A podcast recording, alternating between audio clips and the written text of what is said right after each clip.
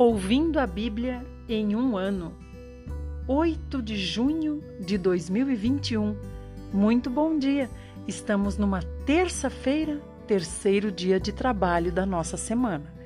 O salmo de hoje é o 126. Fala assim: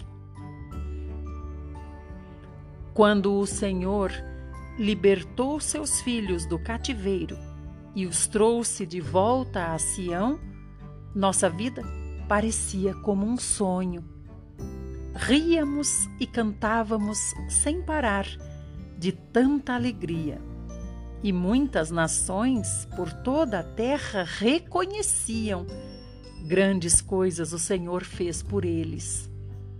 É verdade, o Senhor fez grandes coisas por nós e por isso estamos alegres. Ó Senhor, encha novamente a nossa vida de bênçãos, como as chuvas do inverno enchem os riachos secos do deserto. Quem planta as sementes chorando, colherá as espigas com cantos de alegria. Quem sai com a cesta de sementes chorando enquanto lança a semente, voltará carregado de feixes de espigas, cantando de alegria.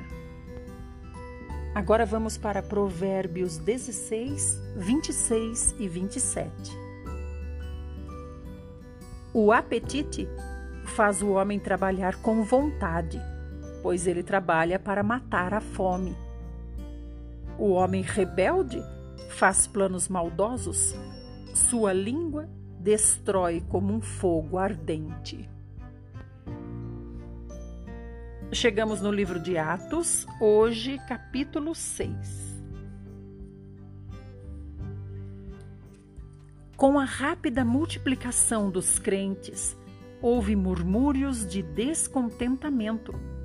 Os judeus de fala grega queixavam-se de que as viúvas deles estavam sendo postas de lado e que na distribuição diária não estavam dando tanto alimento a elas como as viúvas de fala hebraica.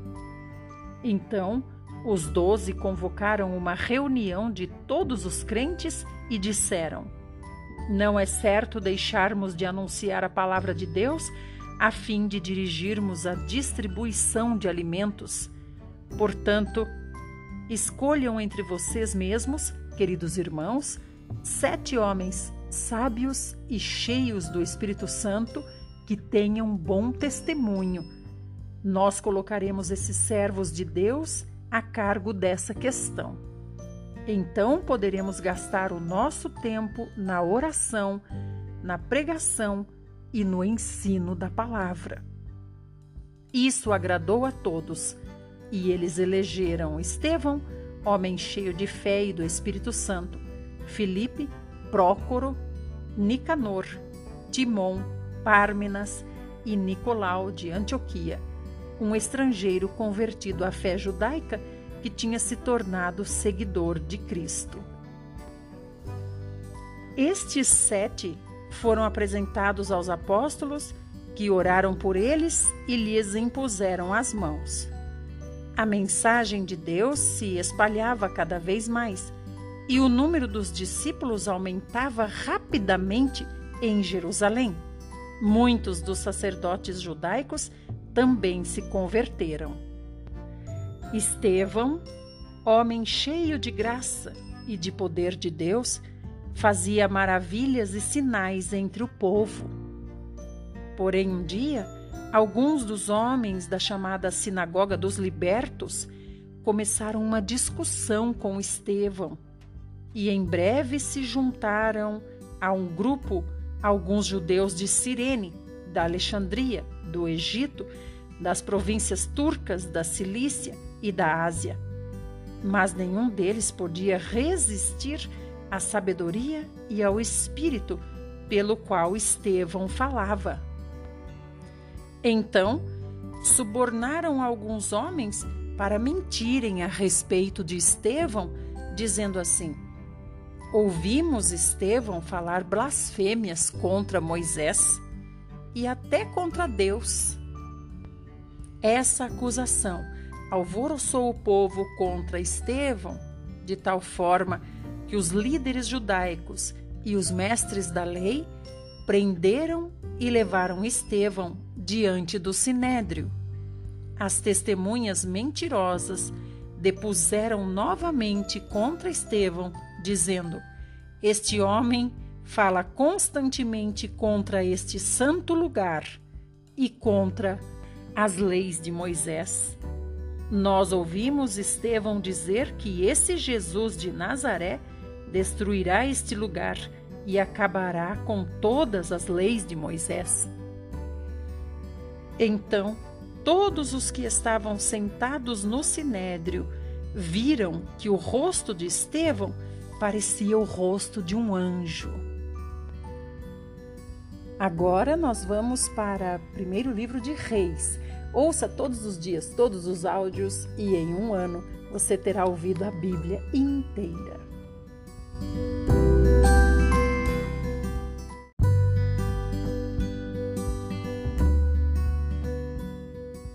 Primeiro livro de Reis, capítulo 3.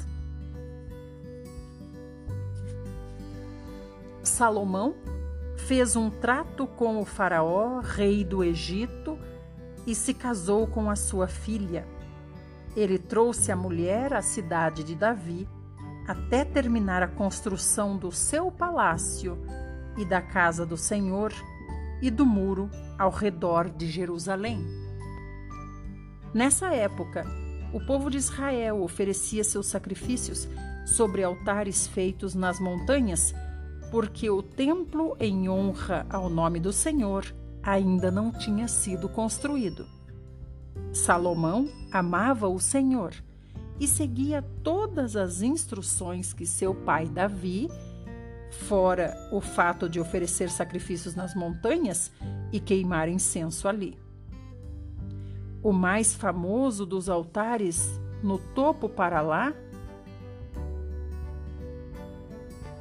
do monte ficava em Gibeão. O rei Salomão foi para lá e ofereceu como sacrifício mil ofertas queimadas. Naquela noite, o Senhor apareceu a ele num sonho e disse: Peça-me o que quiser e eu darei a você.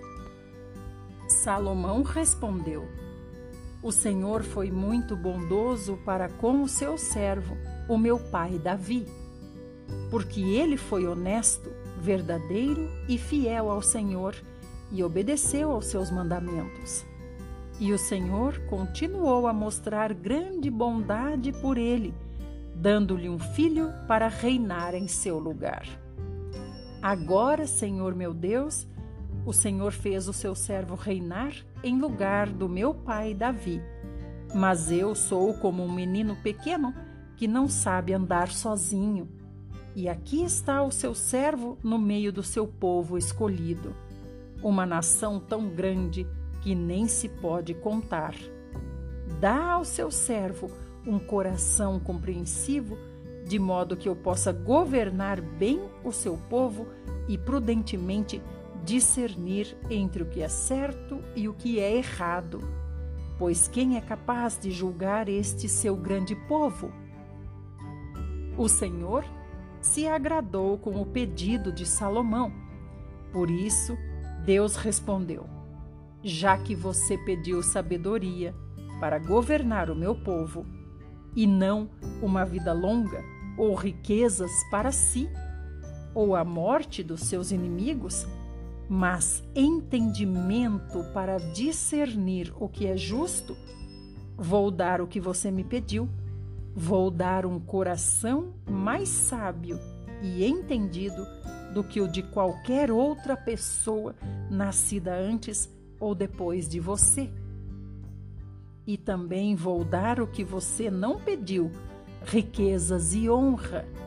Ninguém em todo o mundo será tão rico e famoso quanto você pelo restante de sua vida. E eu darei a você uma vida longa se você me seguir e obedecer às minhas leis e aos meus mandamentos, como fez o seu pai Davi. Então Salomão acordou e percebeu que tinha sido um sonho. Em seguida, Salomão voltou a Jerusalém e foi ao tabernáculo. Lá, ele se colocou diante da arca da aliança do Senhor e ofereceu sacrifícios de ofertas queimadas e ofertas de paz. Então, convidou todos os seus oficiais para um grande banquete. Logo depois disso, duas prostitutas compareceram diante do rei para ele resolver uma discussão entre elas. Uma delas disse: Meu senhor, nós moramos na mesma casa. Eu dei à luz um filho e ela estava comigo na casa. Quando ele estava com três dias, esta mulher também deu à luz um filho. Não havia ninguém mais em casa. Mas o bebê dela morreu durante a noite, quando ela, dormindo, se deitou sobre ele. Então ela se levantou de noite e tirou o meu filho do meu lado, enquanto eu, sua serva, dormia, e o colocou do lado dela. Em seguida, colocou o filho dela que estava morto ao meu lado. No meio da noite, quando quis dar de mamar ao meu filho, ele estava morto. Mas quando ficou claro o dia, eu vi que não era o meu filho, o filho que eu dera à luz. Então a outra mulher disse: Certamente que o filho era dela e o filho vivo era o meu. Não, disse a primeira mulher, o morto era o seu e o vivo era o meu. E assim elas discutiam diante do rei. Então disse o rei Salomão: Vamos esclarecer as coisas? As duas reclamam a criança viva e cada uma diz que a criança morta pertence à outra. E o rei ordenou: Tragam-lhe uma espada. E trouxeram uma espada para o rei. O rei disse: cortem a criança viva ao meio e deem metade a uma mulher e a outra metade a outra mulher. A mulher que realmente era a mãe da criança e que amava muito seu filho clamou: Oh, não, meu senhor, dê a ela a criança viva, não matem o menino. A outra mulher, porém, dizia: Muito bem, ele não será nem meu nem seu dividam o menino entre nós duas. Então o rei disse: Deem a criança à mulher que deseja que ele viva, pois ela é a mãe. A notícia da decisão do rei se espalhou depressa por todo o país e todas as pessoas ficaram admiradas e passaram a respeitar o rei porque reconheceram a grande sabedoria que Deus tinha dado a Salomão para fazer justiça. Capítulo 4 Salomão foi rei sobre todo o povo de Israel. Estes foram os seus principais assessores. Azarias, filho de Zadok, era o sumo sacerdote. Eliorefe e Aías, filhos de Sisa, eram secretários. Josafá, filho de Ailude, era quem escrevia a história dos acontecimentos e era encarregado dos arquivos. Benaia, filho de Joiada, era o comandante do exército. Zadok e Abiatar eram sacerdotes. Azarias, filho de Natã, cuidava dos negócios do governo e era o chefe dos administradores dos distritos. Zabude, filho de Natã, era o sacerdote e conselheiro pessoal do rei. Aizar era o encarregado geral do palácio. Adonirão, filho de Ábida, era o encarregado dos trabalhos forçados. Salomão também nomeou doze administradores distritais responsáveis por trazer alimento do povo para o rei e o seu palácio. Cada um deles fornecia mantimentos durante um mês do ano. Estes são os nomes dos doze administradores e dos seus distritos: Benhur, da região montanhosa de Efraim, Ben-Dequer, em Macás, Saalbim, Bet-Semes, Elon e Bet-Anã. Ben-Ezed em Arubote, Socó e toda a terra de Éfer. Ben Abinadab, casado com a princesa Tafate, filha de Salomão, nas terras altas de Dor.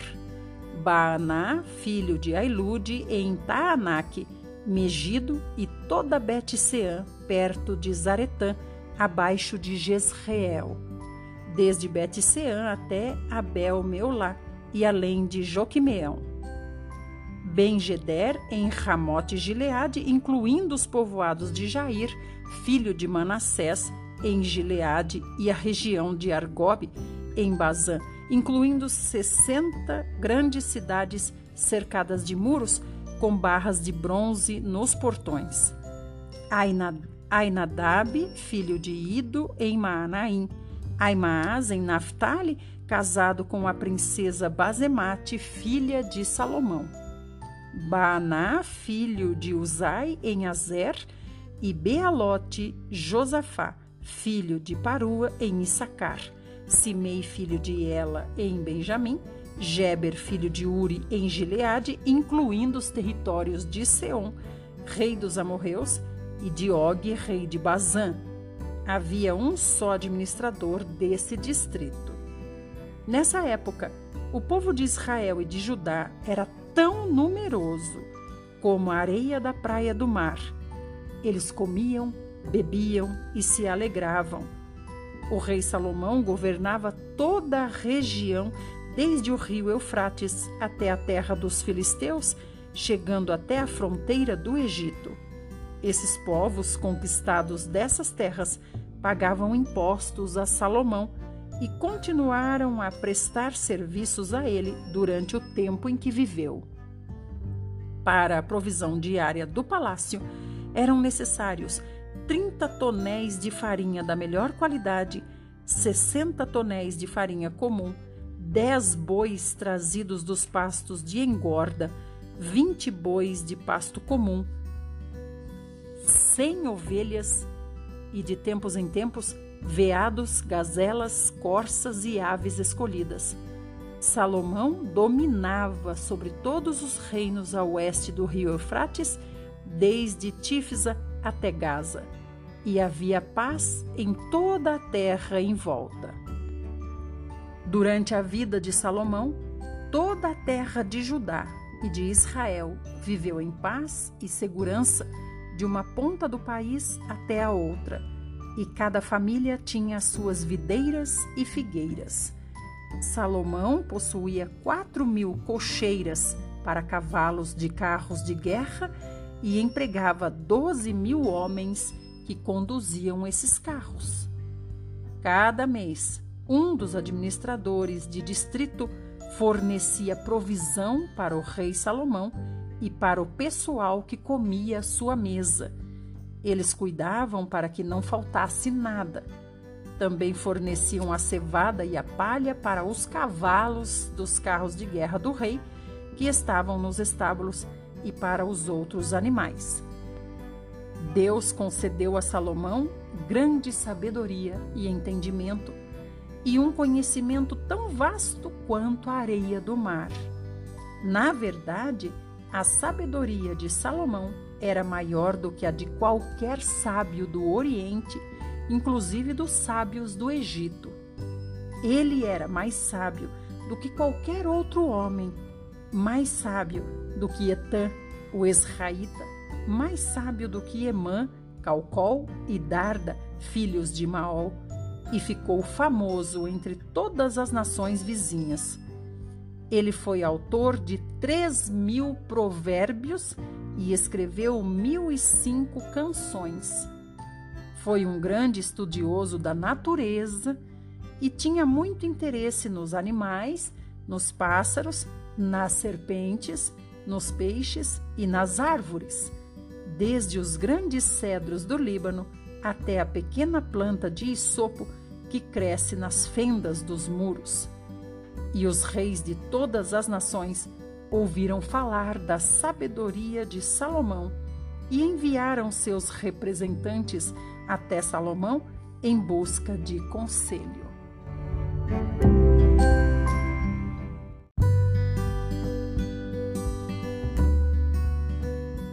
Livro Lições para o Viver Cristão.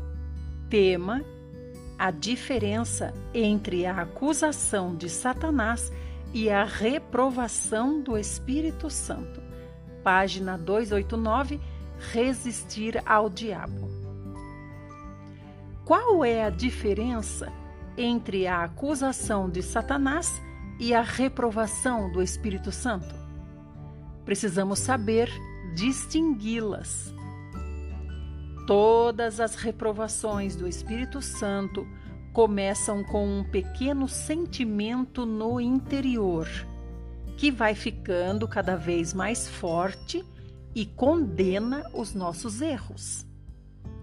A acusação de Satanás, contudo, é uma importunação contínua no interior a reprovação do espírito cresce à medida que o tempo passa.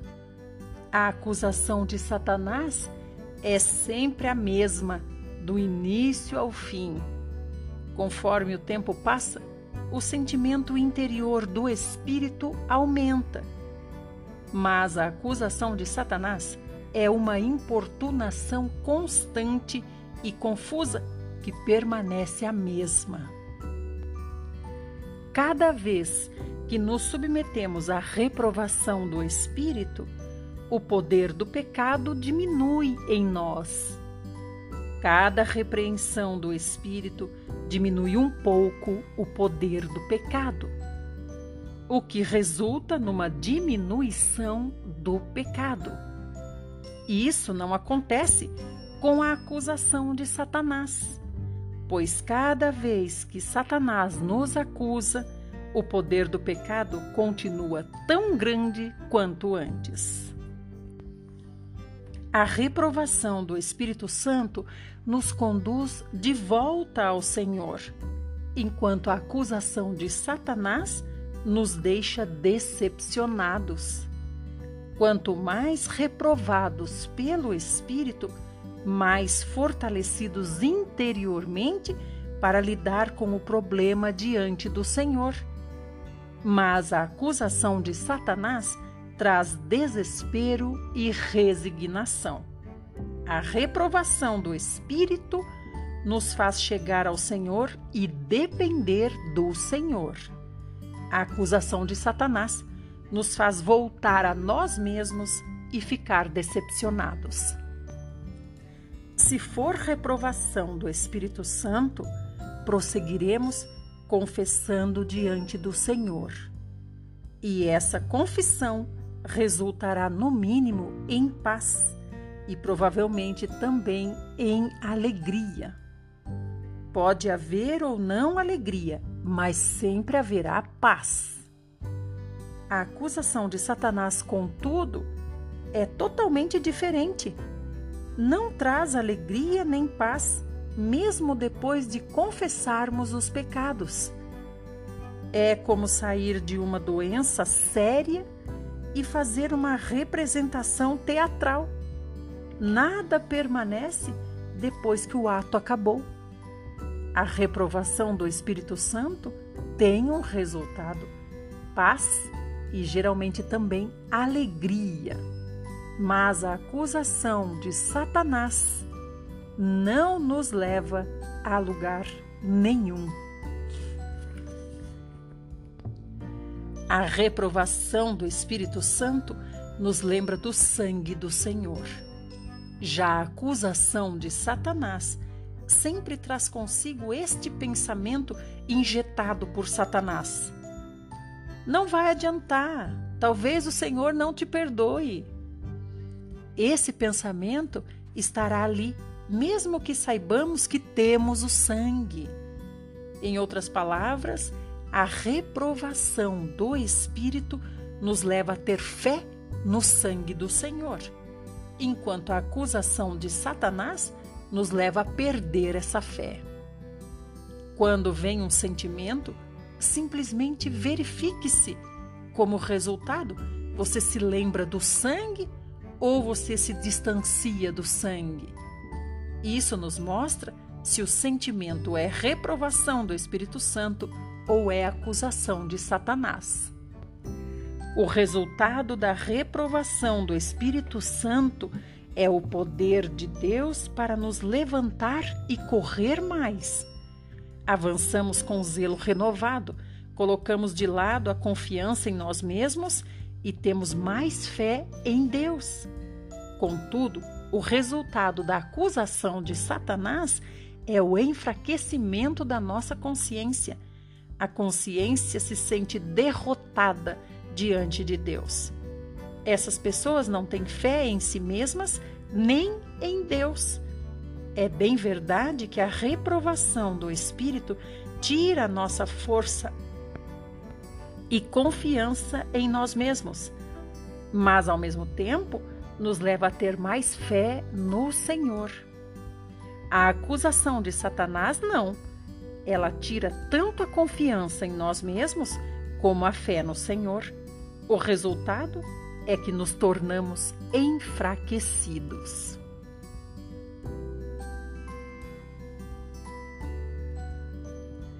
Muito obrigada por ouvir. Queremos convidar você para participar conosco da live que acontece no Instagram Watchman todos os dias às 6 horas da manhã. É só procurar por esse IG, Watchman e se encontrar conosco lá às 6 horas da manhã. Até mais!